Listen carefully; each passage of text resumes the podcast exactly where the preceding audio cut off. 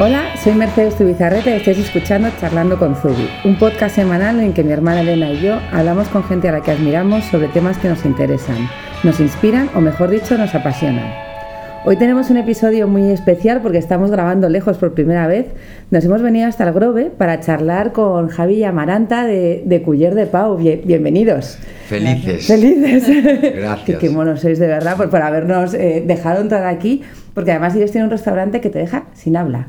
O sea, yo personalmente eh, adoro lo que estáis haciendo aquí y me gustaría que nos contarais un poco eh, quiénes sois, por qué os dedicáis a esto, cuál ha sido el camino hasta llegar aquí, así brevemente, para Bien. poder luego entrar en materia. Que aquí hay la discusión de siempre. ¿Empiezas tú yo? ¿Eh. No, yo no me dedicaba a la hostelería. eh, trabajaba en una empresa como administrativa y mm, bueno, salía con Javi. Él tenía la, la ilusión de montar este proyecto y al principio compaginé mi trabajo en la administración de una empresa con, con el restaurante. Vinimos a, a vivir para la parte de arriba, entonces eh, nada, al principio compaginaba un poco, sin días libres y, y muriéndome. Y entonces al final decidí soltar el, el Astra los dos meses y, y venirme para aquí, involucrarme el 100%. Y así fue mi, como me casé con la hostelería. Trabajaba, Qué ocho- guay, de pasé de trabajar con la ocho- hostelería. sí. Casarse con la hostelería. Tal cual. O sea, pasé de trabajar 8 horas al día a 18.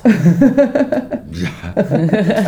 Es así de romántico y maravilloso. así de este romántico y oficio, maravillosa. sí, sí. Pero al final te atrapa, ¿eh? Sí. Yo- a ver, yo te cuento. Yo, eh, yo vengo ya del oficio prácticamente. Yo soy. eh, soy hijo y nacido en la emigración y, y compadre cocinero. A partir de ahí, y con siendo un gamberro y un mal estudiante, a partir de ahí se entrelaza todo. Que es eh, los castigos eran ayudar a mi padre en la cocina y empecé un poco a, a tomar contacto con, Sí. con este oficio que empezó siendo un castigo. Castigado con papá haciendo empanadas porque no cumplía cuando tenía que cumplir. Claro. Y al final, mira, aquí estamos, Es, seguimos. es un punto en común ese. ¿eh?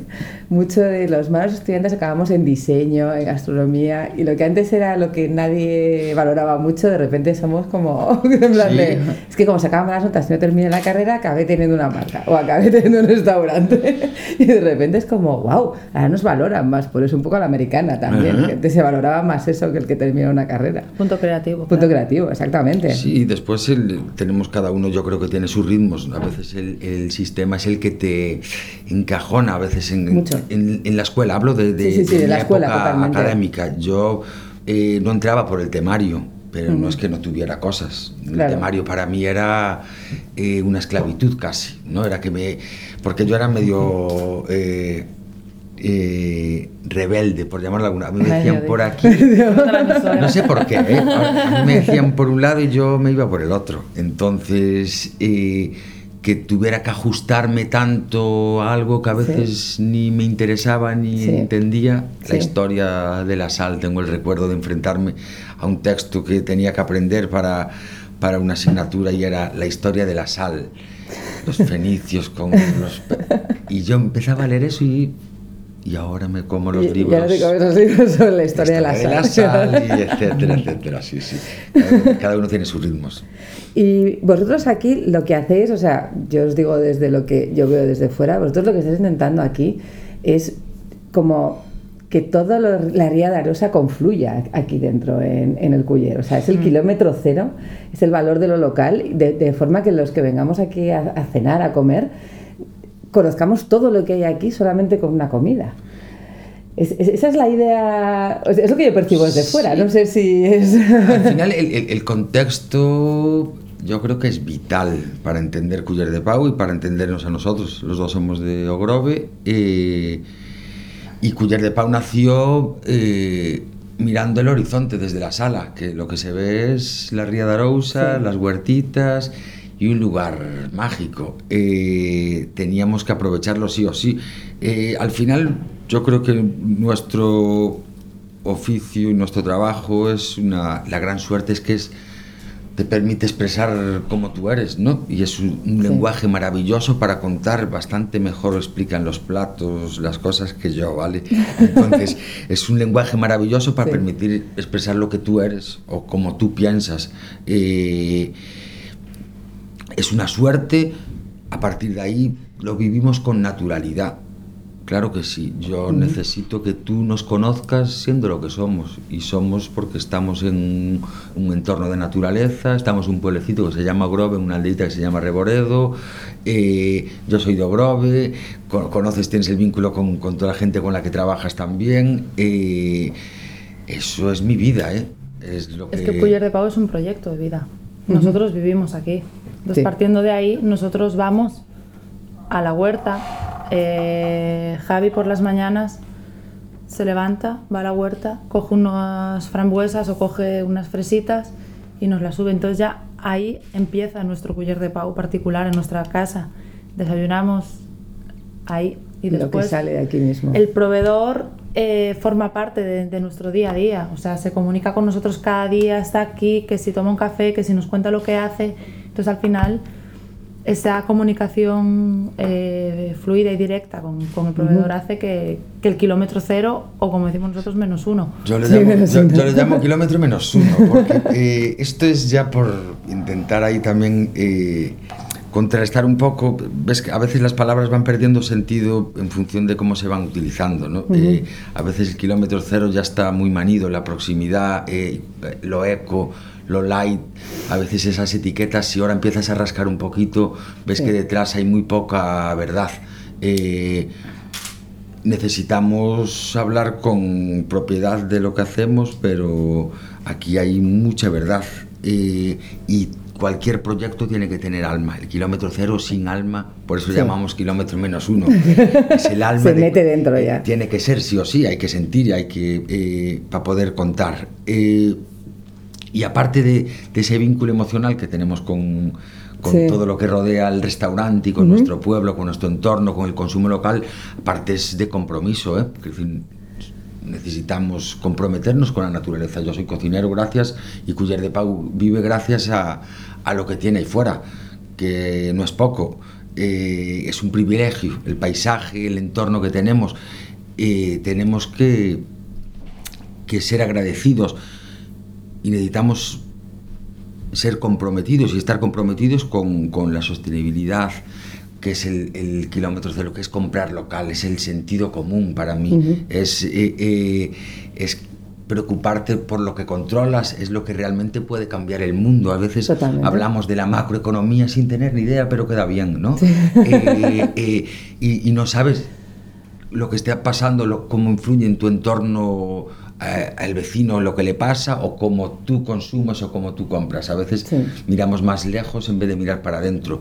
Yo creo que eso le da un gran valor. Para nosotros es importantísimo que el restaurante esté muy comprometido con, con el lugar que le permite ser lo que es y, lo que genera todo esto detrás, ¿no? De, dinamización de la economía local, eh, esa confianza, ese vínculo, esa, e, ese carácter personal con, con todo lo que haces. Es, eh, para nosotros uno de los grandes valores es eh, las personas, sí. o sí, y lo disfrutamos con lo bueno y con lo malo, ya sabes cómo es esto. pero, pero ¿cómo kilómetro cero? Claro que tengo que empezar con lo que tengo cerca para, con lo que tengo cerca para llegar lejos. Y, por ejemplo, ¿vosotros qué ventajas e inconvenientes le veis a estar? Eh, claro, estáis en un kilómetro menos uno, pero estáis aquí en el Grove, o sea, tenemos que, venir aquí a comer. ¿Qué ventajas e inconvenientes tiene estar aquí? Eh, por ejemplo, claro, cuando estás en Madrid es muy fácil, hay mm. muchísima gente y los restaurantes eh, me imagino que se gestionan de forma muy distinta cuando estás lejos, cuando muchas veces incluye un viaje. El venir, o sea, para mí es mucho más completo incluso porque ya no solamente te sumerges en otro mundo, ¿Vosotros qué le veis de bueno y de malo a estar aquí? Aparte de tener todo esto, estas huertas, que esto en Madrid no lo tenemos. yo creo que forma parte también de la experiencia. El proponerte salir de tu casa para ir a comer a un restaurante que ni siquiera tiene carteles indicativos para decirte dónde está. O sea, al final tienes que, que buscarlo. Entonces todo esto genera pues eh, incertidumbre ¿no? hacia el comensal, saber, el que nos conoce sabe a dónde viene, entonces viene con, con, con, alegría, me imagino, y el que no nos conoce viene con una incertidumbre y viene con ver lo que va a encontrar aquí, entonces al final yo creo que, no sé, creo que, que forma parte y que, que todos Sí, yo lo creo también. Sí, Que al es, final eh, claro, al final, mira, después de lo que te estábamos hablando, ¿cómo no va a tener sentido desde aquí Claro. un proyecto como el nuestro? Empieza aquí, nace en, en- en nuestro pueblo y nace con mucha ilusión, que es el motorcillo de, de- de cualquier proyecto. Eh, yo quiero expresar lo que somos y, y- y queremos llegar pues a, a la mayor parte de la gente que nos venga a visitar y todo esto. Claro. Pero yo no sería lo mismo si fuera en otro sitio. Totalmente. Porque vine a mi pueblo, cociné en muchos lugares, pero nos venimos aquí a Ogrove porque eh, lo que nos aporta el lugar es eh, poder expresar con esa naturalidad lo que somos y mostrarnos al mundo. Totalmente. Yo creo que deslocalizarlos de, de ciudades no está mal. ¿eh? La- la- eh, el viaje, como decía Maranta, forma parte de la experiencia. Sí. Uno coge el coche y tú ya estás viajando hacia Culler de Pau. Sí. El paisaje, el entorno, la expectativa que genera esa sorpresa, a ver qué pasa. eh, y después esta belleza. eh, Que sí. eh, El producto tampoco sería el mismo. Y a- desde a lo luego. que- no podríamos hacer la cocina que hacemos en Madrid. es un, es- eso es un vínculo donde uno se, se quiere sentir cómodo para poder expresar. Y eso al final a nosotros nos lo da nuestro pueblo Sí. y este rincón pequeñito. Eh, las contras, pues quizás que cuesta todo un poquito más o el ritmo va un poco más lento, pero incluso nos gusta eso. El ritmo más lento. Está a fuego lento. Y exacto. Sí, a ver, Y se, y más. se van colocando las piecitas Algunas de forma... cosas, porque la materia prima también cuesta un poco menos. Es cierto. En- o sea, me refiero, comprar una zanahoria eh, de producción ecológica en el Grove o en Galicia posiblemente no cueste lo mismo que comprarla en Madrid. O sea que al final Ujú. también los costes Sí. se equiparan a Sí, nuestro la- ritmo de vida, a nuestro, a nuestro la- volumen. la, de- de- dificultad, la dificultad era aquí, sobre todo, era cómo, es a lo que me refiero de que cuesta un poco más, es que... Ya, ya, ya, cómo- claro, pero me refiero que en el ¿Cómo otro traes, sentido cómo- también. cómo- cómo traes a un pueblecito, a una aldea, en casi 2010, 2009, eh, eh, a mediados? eh, gente aquí, eso era la dificultad, era lo que más Mm, sí. eh, nos generaba dudas. Sí. ¿no? Y sabíamos dónde jugábamos, en Ogrove, en Galicia, un lugar donde eh, conservadora, yo creo, sabes que los cambios igual no eran eh, igual de aceptados y tal. Entonces esas eran las dudas, pero Sí. viva el riesgo. Arriesgar, saltarte Si una barrera. ¿cómo no, no sería No?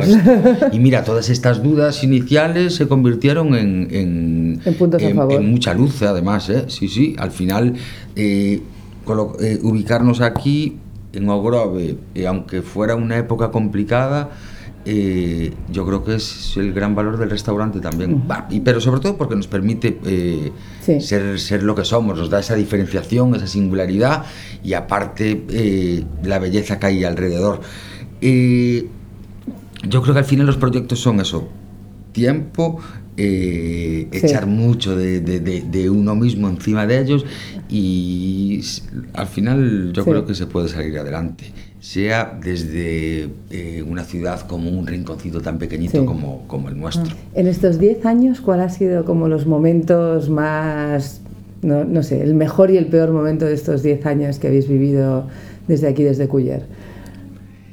Los mejores aún están por llegar, seguro. estoy convencido. Y, eh, no, es Todavía así, quedan esto, que suena tópico, y de, si te das cuenta que al final, siempre, si tu actitud es la de intentar hacerlo Mejor. cada día, eh, ayer salió bien, pero hoy ya queremos hacerlo un poquito mejor.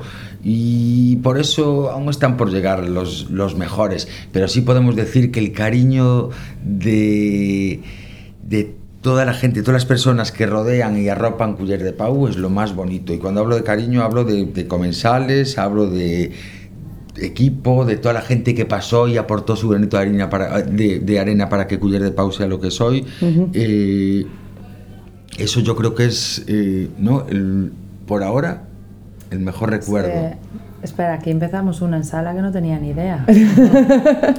Te has aprendido en sala. Yo me vi mal, o sea, yo me vi muy mal en la sala, o sea, yo recuerdo que me decían, recomiéndame un vino, y yo decía, madre mía, los miraba y decía, claro, abrimos la puerta, dos en cocina y yo sola en la sala. Madre No, mía. bueno, y un Todo. camarero. Y un camarero, sí, pero... Bueno, cua- cuatro. Sí, no, no, Diez no, mesas, Pero eh, cuatro. ella no tenía ni Tú idea. piensas de- lo que tiene que ser ser la jefa de alguien que te saca, mm, o sea, toda la sabiduría y más en, en- en- ese aspecto, en ese ámbito. Yo no tenía ni idea. Entonces, eh, Para ti ese fue un momento de... claro, yo tuve que aprender a pasos de gigante. Claro. De repente me, me comía la sala. Y, o sea, la- en cuanto vino ese verano, nos apoyó eh, otro chico. Y yo recuerdo que me me decía, me dice, por favor, señorita, dígale a su padre. Y yo decía, madre. decía, madre. Sí, sí, o sea, no tenía ni idea y yo creo al que eso- jefe, ¿no?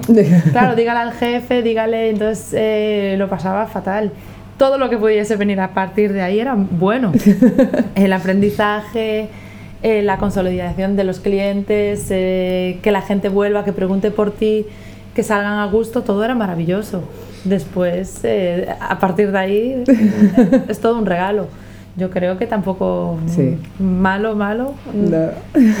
Eso es fantástico. Malo que. Que, me que eh, lo bueno, que, Sí. que todo podía ser bueno. Todo podía ser lo que bueno. pueda crecer, mientras todo lo que fuimos recibiendo hasta ahora. Es yo la creo que mejor por forma parte de de los verlo. clientes. Nosotros fue- también Sí, es un Consideramos, aprendizaje sí. al final, sí. sí. Malo, Al malo no ha habido. Ha habido siempre momentos que empezabas a bajar y dices, venga.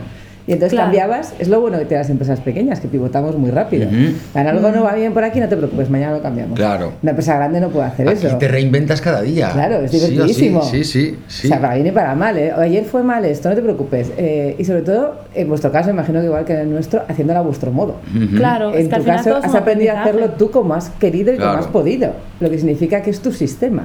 Claro, o sea, tu es comunicación fluida con el curiosamente después cuando vas aprendiendo te das cuenta que su sistema tampoco estaba tan equivocado con el sentido común en esos sistemas de Sí. que están en los libros, ¿no? Sí, sí. Entonces, eh, eh, Absolutamente. por ahí Am- Amaranta quizás sea la que más mérito tenga en ese sentido. Ella apareció aquí sin tener ni idea y cayó en la sala. un taparrabos. taparrabos en la selva, sin duda, no fue nada fácil. Eh, malos, eh, recuerdo así de malos momentos o de, de- cosas que... ah, yo creo que quizás lo que peor recuerde o lo que mm, tenga un recuerdo así donde, donde diga, hostia, qué duro es esto, que es quizás pelear con pelear con la burocracia a veces, en un Sí. sistema donde hay poca, hay poca cultura y Sí. hay eh, a veces menos educación. Sí. Quizás eso, eh, viendo un poco cómo funcionamos, quizás sea lo que el peor recuerdo, ¿no? Cuando yo tú tienes ilusión, claro, cuando hablas de, cuando te hablan de emprender, cuando tú necesitas herramientas y te las Sí. pueden dar eh, eh, una administración, una- Sí. y a veces cuesta en este país mucho, Mucho. mucho, va, ves- va todo lentísimo.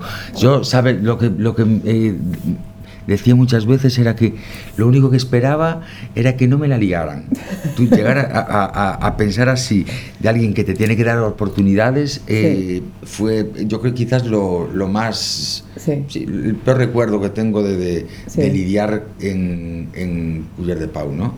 Y para vosotros, por ejemplo, el día que Michelin os, os nombra ahí ya por fin, ¿eso cómo, cómo se vive dentro de un restaurante? Re- re- Realmente es como un premio. Mm. De, de repente, o sea, vuestro, la forma del restaurante no cambia, sino es como una validación de que vamos bien. ¿Y, Sí. y- y se nota? O sea, Además, se con los dos nota...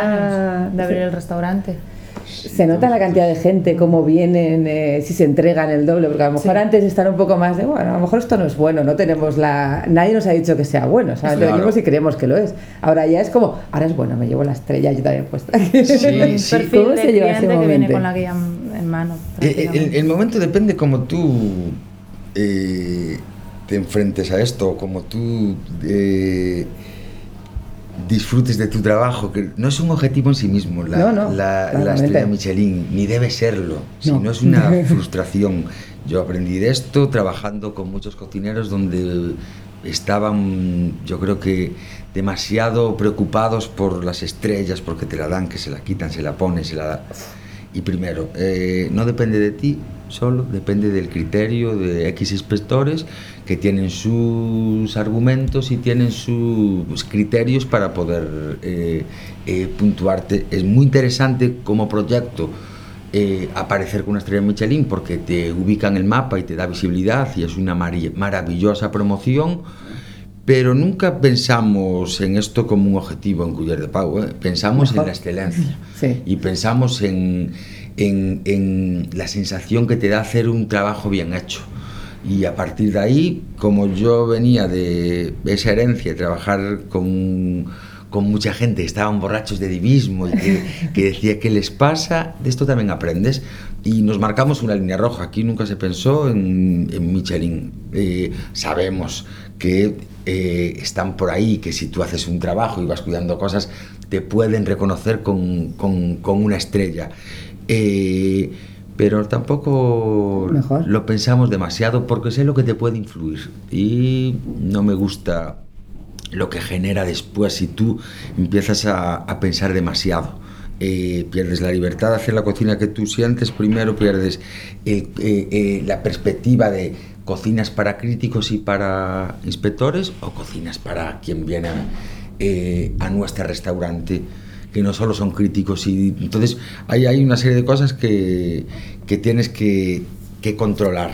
Eh, está claro que es un impulso importantísimo. ¿vale? Un restaurante como el nuestro, deslocalizado en una ciudad, que tienes que venir sí o sí, necesitamos visibilidad, necesitamos hacer así. Eh, la Michelin te permite eso, te ubica, te da una repercusión y te trae un público con un perfil claro que viene con la, con la, guía debajo del brazo que nunca llegaría a nosotros si, no, estamos en, la guía. Es una guía con mucho prestigio, la más valorada en el mundo y genera muchas cosas alrededor del restaurante eh, que para nosotros son vitales, eh, pero lo recibimos con con ilusión y muy agradecidos, pero empecé, todos los, los, los, reconocimientos que tienen Cuyer de Pau, todos los premios que puede tener alguno, lo que hacemos es regalarlos. Así como nos llega, lo disfrutamos, nos abrazamos, pero los Perfecto, y seguimos trabajando. Enseguida los regalamos, porque sí, hay que recogerlos y regalarlos. Y vosotros, o sea, un restaurante es... Eh, trabajo los siete días de la semana, porque hay unos días que abrís, pero hay otros días que trabajáis en otras cosas. Mm. Que a mí es una parte que la gente cree que solamente el restaurante se abre esos días, pero tú, por ejemplo, las pasadas semanas, congresos, cursos, es, impresionante. Sí. O sea, sí, sí, stop. Stop. No, stop. Sí, todo el día. Pero eh, yo pienso de 24 horas al día, eh, a ver, y no me entiendas mal, me parezco un friki de la cocina al final. No, lo pareces. No, tú te llevas la cocina, pero esta es la gran suerte. Al principio Javi es un yo, tenía dudas de. Apasionado de su oficio. Se va con su libretita y su. Yo tenía dudas de. Eh, yo soy así también. Para mí es un regalo todo lo que me está pasando. Es un. Tú piensas en ese un, eh, gamberro, mal estudiante, todos esos. Eh, prejuicios y complejos que yo tuve joven a la hora de enfrentarme cuando iba creciendo a ciertas cosas. ¿eh? Eh, nunca pensé que iba a tener un restaurante, nunca pensé que iba a ser capaz de, gestionar un restaurante. Todo el mundo aventuraba un desastre en mi vida y eso me lo llevé en la mochila. ¿eh? eh así que ahora esto es un regalo. Todo lo que nos pasa eh, es un lujazo, así lo vivimos. ¿eh? eh de vivirlo con, con con esa ilusión de que, ah, bien, pues no, no va mal, fuimos capaces y ese fuimos capaces nos permite a intentar más cosas y eso es un lujazo. No me recuerdo cuál era la pregunta. Ya, pero... No, no te preocupes, que, está perfectamente. Los siete días de la, semana. Ah, claro. Eh, eh, también eso también para preguntaros cómo se concilia eso eh, con la familia. Al final nuestras reuniones son reuniones familiares, o, sea, o, perdón, nuestras reuniones familiares son reuniones de negocios, porque vamos a comer a un restaurante y estamos inevitablemente ya chequeamos cuántas mesas tiene el restaurante, cuántos camareros, cómo lo hacen, cómo no lo hacen. O sea, al final estamos o hablamos del negocio, no hablamos de nuestra vida familiar, porque mm, todo, todo está mezclado. así al final mm, nuestros hijos están aquí, tal, entonces, pero es inevitable, o sea, es algo natural que nosotros el, pues los, cuando acepta algún trabajo de, o trabajo que tiene que hacer cuatro manos o que tiene un congreso, que procuramos que siempre sea un lunes y un martes para salir lo menos posible de la cocina de Culler de Pau. Al principio yo tenía dudas también. eh, era porque la engañé como... Le engañaste como una hace- esto va a ser estupendo. La metes en una Mira sala cocina, sola. Está de moda y que es que... Está de moda. No, no, eh, eh, claro, vivir arriba, justo Sí. encima del restaurante.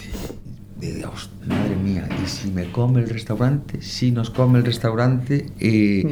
si no soy capaz de desconectar, tenía mis dudas. Al final se entrelaza mi vida personal y profesional de forma maravillosa. Eso es estupendo. Es un lujazo.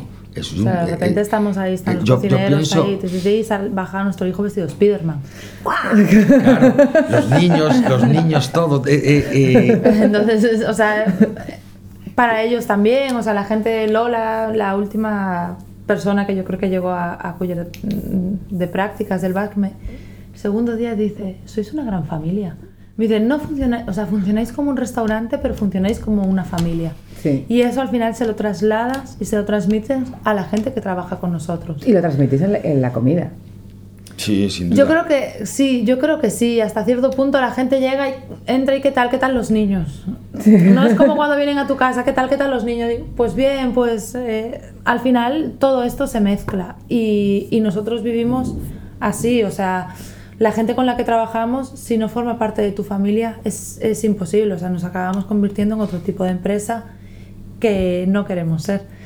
Eh, queremos acabar siendo un núcleo familiar, eh, queremos tener, saber qué le pasa a Ana o qué mm, le apetece hacer a Oscar y ellos nos lo transmiten así en su día a día, o sea, ellos resuelven las, las cosas que van pasando en, en nuestro negocio Ujú. como si formase parte de ellos también, Sí. me refiero, como si ellos fueran los propietarios y no solo nosotros, al final no Bueno, hay diferencia, ¿no? claro. Entre- que eh, a, a- mis no hay jerarquías No le vemos marcadas. el pelo, sobre todo yo no le veo mucho el pelo. Los veo demasiado. Debería estar. eh, ¿Cómo hago? Eh, Esto lo pensamos al principio. ¿Cómo hacemos para poder tener una conciliación mínimamente normal? Sí. O, pues estar cerquita, entonces las rutinas, eh, por la noche me voy antes, el desayuno, yo subo y bajo para poder eh, sentirlos un poco y estar con ellos y después eh, también a través del restaurante podemos darle valores. Ellos no son los hijos del jefe, ellos tienen que respetar a toda la gente que dan aquí, es lo dan todo eh, y que son muy cariñosos con ellos. Tenemos una huertita donde bajan y saben de dónde salen las cosas. Al final... eh, y estas dudas que tenía al principio de que me podía comer el restaurante, al final yo creo, yo subo las escaleras para mi casa y vuelo a hogar, a mis hijos y desconecto, ¿eh? Eso es. Perfectamente. Claro, Es entonces es suerte. inevitable el no trabajar los siete días de la semana. Claro. Porque forma parte de nuestro día a día, el restaurante. O sea, no lo vemos como un negocio, ni lo vemos como me voy a la oficina. Claro. No necesito desconectar, porque todo me aporta. O sea, cada viaje que hago me va a aportar a mi, a mi restaurante. Si yo eh, entiendo Cuyer de Pau como un negocio, el sábado y el domingo desconecto. Me pongo el pijama, me pongo una peli o me voy de vacaciones y no quiero saber nada de mi trabajo. Yo necesito saber más cosas, necesito salir, necesito viajar y necesito que todo lo que yo haga me aporte para mi negocio, con Pero lo cual es inevitable. Piensa que nuestro trabajo, la gran suerte es que al final eh, que estamos hablando con, en contacto de con quién es- con qué estamos en contacto con Sí. personas, con la naturaleza, Claro. es la vida, ¿eh? en el Sí, fondo, sí, la totalmente. cocina como la vida. Eh, son relaciones, son eh, nos permite Y nos permite viajar y nos permite salir. O sea que. Eso es fantástico. Claro. Aprender de muchísimos sitios Y y, y traerlo aquí, que Claro, también. o sea, Javi la semana pasada pues estuvo en San Sebastián. te permite, a ver, hay dos días de trabajo intenso y duro, pero hay dos días que te permite pues conocer un poquito o Bueno, ahí salir. yo lo dudo. Bueno, eso no me lo dice porque a mí no me llevas, ¿no? No, no, no. No, no, te lo digo en serio.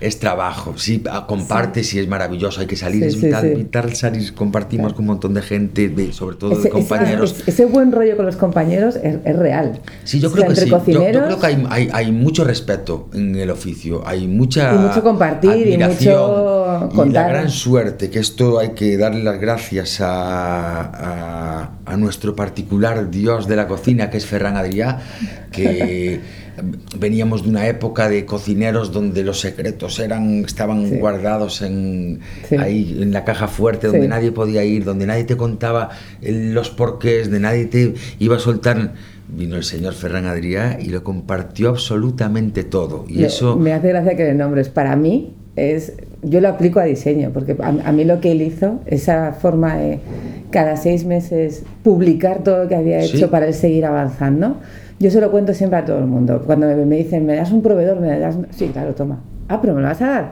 Digo, sí. Pero, ¿y si te copian? Eh, Oh, si me copian yo ya iré más rápido. Si Ferran Adrià publicaba sus recetas cada seis meses Sí, sí. entero.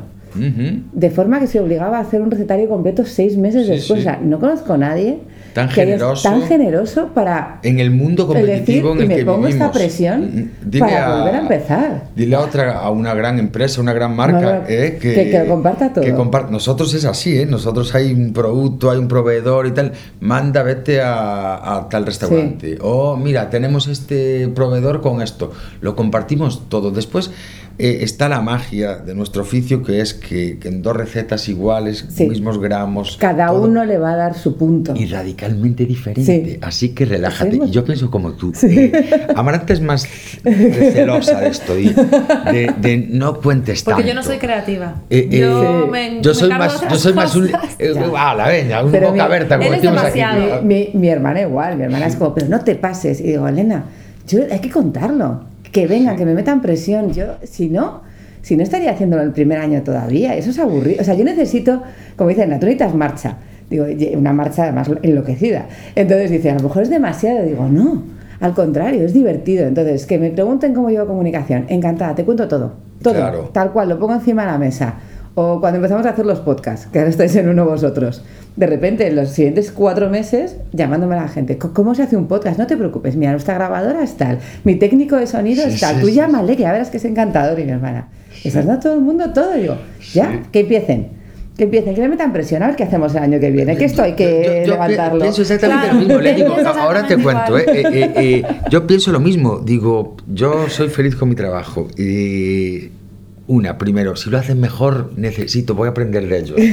Y segundo, a mí esto me ayuda a. ¿Cómo no voy a compartirlo? Yo ya voy a otra cosa. Sí. Yo ya voy a otra cosa y necesito, y lo- y necesito, necesito otra cosa. Entonces, esa curiosidad, a veces, ¿cómo no voy a contarlo? Pues que yo ya estás en otro eh, plano, ya sí. buscas otra, otra historia. A Pedro, como decía en la película, así como te digo una cosa, te digo la otra.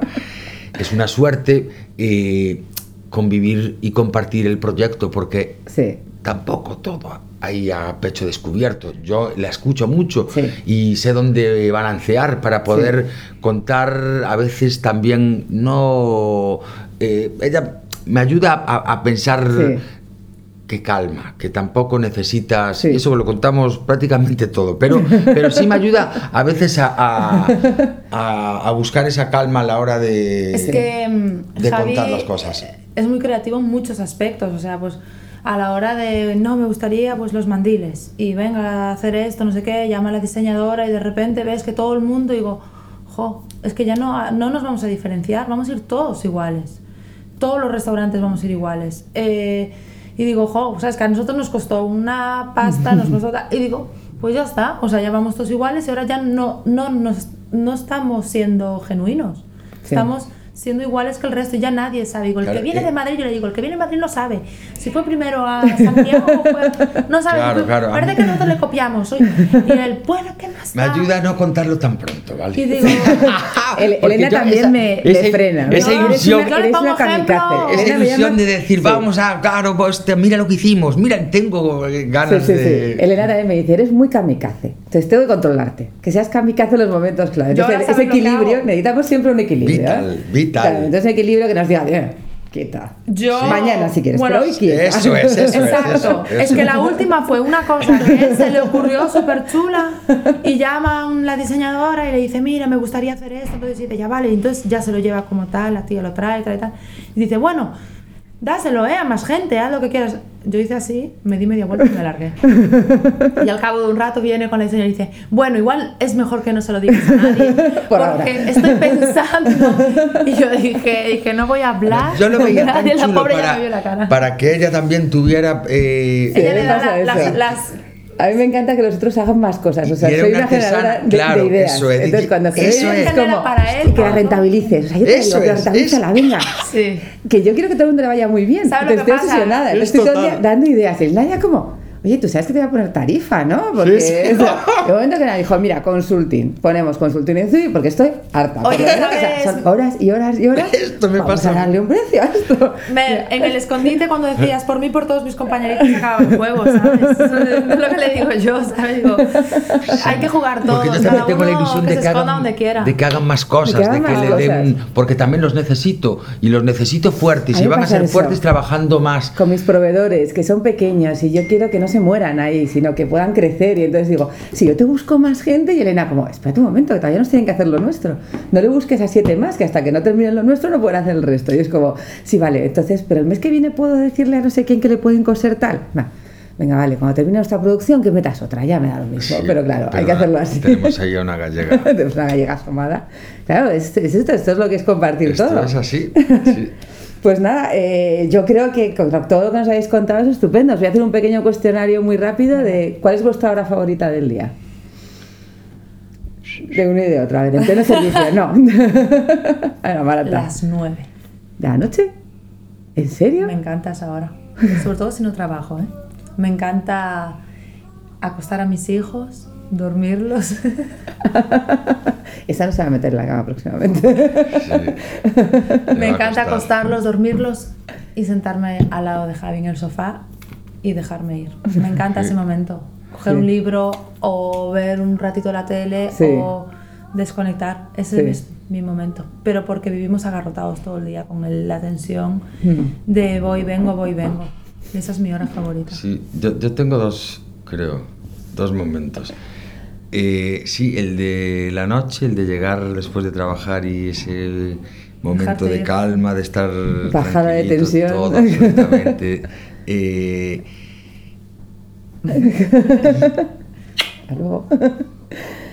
Se les tiene nosotros el resto de la familia. La familia estupendo. Cucharita, la familia Cucharita se marcha. Eh, y después hay otro momento que es el mañanero. Yo soy muy de mañana, ¿eh?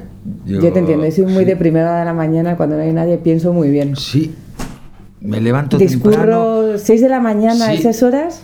A veces cuando me dicen hay que hacer deporte por la mañana, digo, voy a hacer deporte yo, si es cuando se me ocurren las ideas. Como me vaya a hacer deporte no se me ocurre nada. Sí, sí, sí, sí. Sí, sí. Sí, a mí me gusta. Yo, de hecho, que mi rutina es siempre ir al mercado. Sí. Ya no por la necesidad a veces de ir al mercado porque tenga que comprar, sino porque empiezo a, a- ya empiezo a, a pensar Sí, y sí. empiezo. Yo tengo el momento de ir en el coche con musiquita al mercado y voy feliz siempre, aunque esté muerto. Bueno, él, va- él se levanta muy feliz. ¿eh? O sea, él Sí, se, se levanta, yo soy más nocturna y él es más diurno. Entonces, él se levanta con una energía y una ilusión para y se pone la chaquetilla con una como en- ¿Sabes cuando te traen la bici los Reyes Magos? Sí. Con siete años y yo lo miro así y digo, ¿estás? Y tú estás Salado. buscando el cuarto café. Y yo, cuarto café, no, yo doy media vuelta y me traigo con las 7 y cuarto de la mañana, estás chalada. Yo entro en una, se- 15 en una serie de zombies. Esto es una serie de zombies. Sí, él prepara el café, Mañaneros. el desayuno Sí, para todos en casa, sí, sí. Pero sí. aún así no Sí. saco media sonrisa, ¿eh? Sí, no. No, no. Yo tampoco me encuentro medias sorpresas en casa. ¿eh? No, no. yo voy encantada con una moto y todo el mundo me mira con cara de ¿qué estás haciendo? Ya está. O sea, ¿qué, hacer? Y es el día, no sé qué. Déjame en paz. Claro, o sea, esto, somos muy diferentes ahí Sí. por las mañanas. Vuestro taco favorito, bueno, los, los que tienen niños empiezan ya a decir, yo ya no digo tacos, he tenido que cambiar, no sé si vosotros sois de decir tacos de... o no. Pues fíjate que yo ayer tuve una conversación con mi hijo sobre esto. yo no, no habitúo a decir la verdad, Sí. tacos, pero algún joder me sale. No, no, joder, pero No, no. no te habitúo- reafirmas yo ahí no- habitualmente. No, yo creo que tampoco soy muy de tacos, ¿eh? pero sí, algún carallo. he Un hecho. carallo, bueno, eso es de la tierra. Eso Pero, es pues, kilómetro por cero. eso- siempre, Eso siempre. está asociado. Siempre, siempre. No, tiene, no es tan taco. No, No, fíjate que yo lo hablaba ayer porque a mí me llamó la atención en la floristería que me acompañó y había una señora que pues cada tres palabras, eh, cinco eran tacos. Y él se, se acordó y me decía, me decía, la cruzamos en el coche y me dice, mamá, mira la señora que estaba en la floristería, que decía un montón de pecados. y yo, ¿verdad? Digo, ¿te has dado cuenta, Sí. Antón, de lo mal que queda una persona que dice? Y él, ¿a que sí? Entonces, fíjate que Sí. no los escucha en casa y es cierto que yo tampoco habitualmente no los utilizo, pero... ¿Escucháis vosotros algún podcast de alguien? ¿No? Él te va a contestar ahora una cosa que te va a hacer gracia. ¿Escucháis Claro, algún podcast? ¿Lo recomendáis? Atiéndeme. Y, Atiéndeme. y- y milito, con, mi- milito con esto porque no soy muy espabilado. Eh, entonces dudas ya es como esa, asignatura que tú ni te interesa verla porque una eh, las es matemáticas Es ermitaño. yo no tengo redes sociales eh, no podcast cuando me dijo Amaranta que es un podcast Me encanta. y digo hmm, Me encanta enseñar a la gente, Podcast. que gente a la que al mismo tiempo le enseño digo- lo contrario. No, no, no, Cuando- no, espera. Escuché hablar muchas veces de podcast, de tal, pero nunca me encontré. Es que a mí me hace gracia. No, no, no, no soy nada curioso para esto, al contrario, milito en no ser demasiado porque al final a mí me genera estrés. Sí. Y, por ejemplo, el WhatsApp o el teléfono, que es una herramienta maravillosa y que nos ayuda un montón, a mí no me ayuda. Eh, entonces, como no me ayuda, tampoco soy demasiado y me resta energía para dedicársela a otras cosas. Ya sé que es una cazurradilla, pero No, no lo creo, ¿eh? vivo, vivo, ahora mismo vivo feliz. No tengo ni la necesidad, pero así cuando te encuentras con podcast, eh, si he visto alguno, digo, Maranta, que es un podcast. Ayer, ayer los chicos cenando y le dice, estábamos así todos cenando y dice, ¿vosotros sabéis lo que es un podcast? Y todos lo miraron así y dijeron, claro. Y le dijo, no voy a hacer ninguna pregunta más. Ya está, lo dejamos ahí, En plan, ¿vale, chicos? Pero bueno, Javi, las, su- sus conversaciones de WhatsApp son, eh, hola Javier, buenos días, mira, ¿me podrías...? Y su respuesta es Amaranta, con mi número de teléfono. Se lo Bueno, puedes que preguntar ese equipo, a 200 cocineros. Sí que no soy muy espabilado para, para En grupos de. WhatsApp de cocineros o de cosas que se van a gestionar Sí. o de viajes de donde hay, siempre estoy yo. Adelanta. Que- Organización y desarrollo. Él no. Yo sí. no- Logística. Sí, no, no, no. Y ya No una, última pregunta. Si pudierais elegir una imagen para un Zubi, ¿cuál elegiríais? Si os pudierais decir, enseño una "Qui- foto". quiero que me hagas tal. ¿Cuál?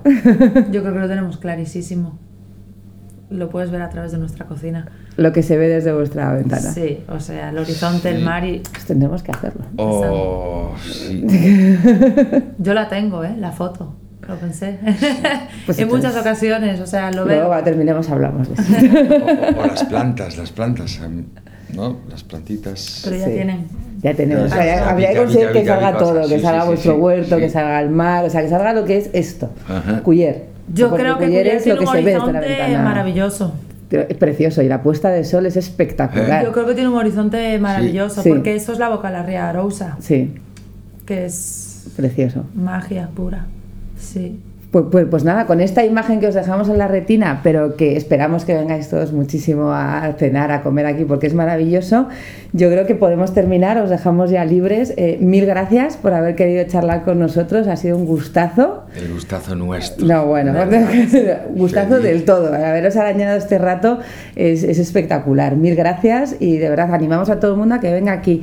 Yo por lo menos podría hablar de comida, como todo el mundo sabe de Galicia, durante horas y horas, pero pues, y además con este gran proyecto que tenéis entre manos, os animamos además a que les sigáis en redes sociales, que hagáis viajes aquí, porque yo creo que, pero pocos, o sea, tampoco muchísimos, que luego venís y nos copáis. Vamos a decir que vengáis fuera de temporada. Sí. Que hay que venir fuera de temporada. Pero esto es así, ¿eh? Sí. Cuando mejor se disfruta el esto Totalmente. es otoño, O primavera. sea, julio, agosto, yo os diría que no, esto está muy lleno y no vais a disfrutar del todo. Es verdad. En junio, en octubre, septiembre, aquí hace un tiempazo, porque las rías bajas son así, y, y podéis venir. Ayer hablamos de desestacionalizar, vamos a hacerlo, desde aquí animamos.